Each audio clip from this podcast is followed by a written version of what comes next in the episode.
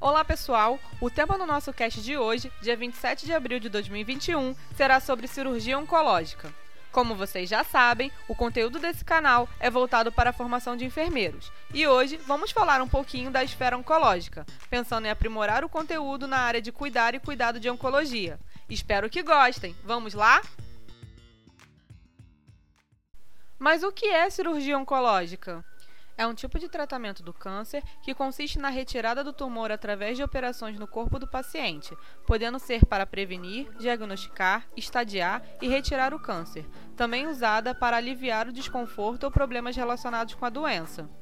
De forma didática, irei separar os tipos de cirurgia para um melhor entendimento. Destaco agora as cirurgias que têm caráter de diagnosticar e estadiar a doença. A biópsia.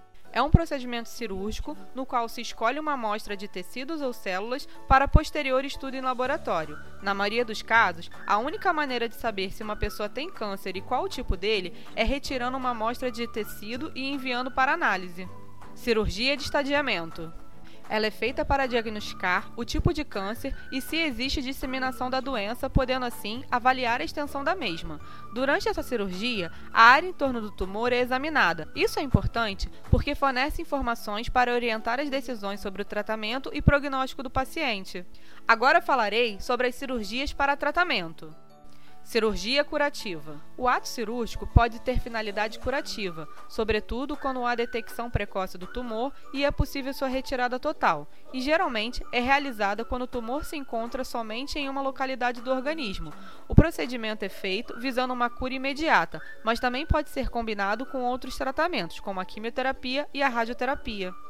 Cirurgia oncológica parcial visa remover parte do tumor. Geralmente é um procedimento realizado quando uma cirurgia total oferece muito risco a outros órgãos do paciente. O cirurgião remove o máximo possível do tumor, preservando os órgãos do paciente, e o restante do tratamento é feito com quimioterapia, radioterapia ou de outras formas.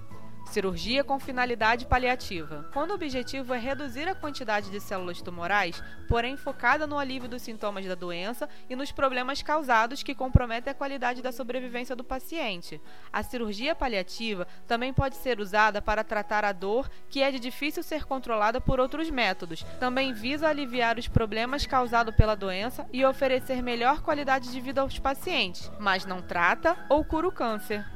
Cirurgia de suporte. Esta é realizada para os pacientes terem acesso a outras opções terapêuticas, como, por exemplo, a inserção de catéter para administração da quimioterapia. Cirurgia de reconstrução. Ela é realizada para melhorar a aparência após uma cirurgia mutiladora. Também é feita para restaurar a função de um órgão ou parte do corpo após a cirurgia. Alguns exemplos incluem a reconstrução mamária após uma mastectomia ou uso de retalhos teciduais, enxertos ósseos ou materiais protéticos como metal ou plástico, principalmente em cirurgias para câncer de cabeça e pescoço. Cirurgia preventiva ou profilática é feita para remover o tecido que provavelmente se tornará câncer, mesmo que não exista sinais de câncer no momento da cirurgia. Às vezes, um órgão inteiro é removido quando uma pessoa tem uma condição que aumenta o seu risco de câncer. Nesses casos, é realizada uma cirurgia preventiva para reduzir esses riscos e prevenir a possibilidade de câncer, mas isso não garante que a doença se manifeste. Por exemplo, mulheres com histórico familiar de câncer de mama. Então, como deve ser realizado esse tipo de cirurgia?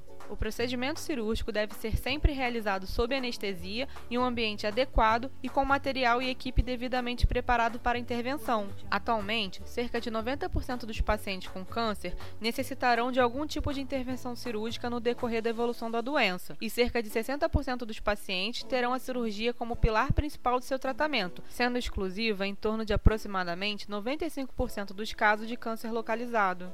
Trazemos como exemplo alguns tumores que podem necessitar de intervenção cirúrgica, e são eles: câncer de pele, melanoma, mama, estômago, fígado, ovário, pâncreas, tireoide, próstata, intestino, colo do útero, sistema nervoso central e bexiga. Podemos destacar as vantagens na realização de cirurgia oncológica que são as melhores expectativas de resultados de cura e sobrevida e, é claro, um impacto no aumento da qualidade de vida do paciente. Porém, os efeitos colaterais e complicações devem ser sempre esclarecidos, onde as possíveis complicações cirúrgicas podem ser causadas pela própria cirurgia, pelos medicamentos usados e pelo estado de saúde do paciente. De um modo geral, quanto mais complexa a cirurgia, maior o risco de surgir efeitos colaterais. Dois tipos de complicações que podem surgir são as infecções no local da incisão e coágulos sanguíneos que podem causar trombose e embolia pulmonar.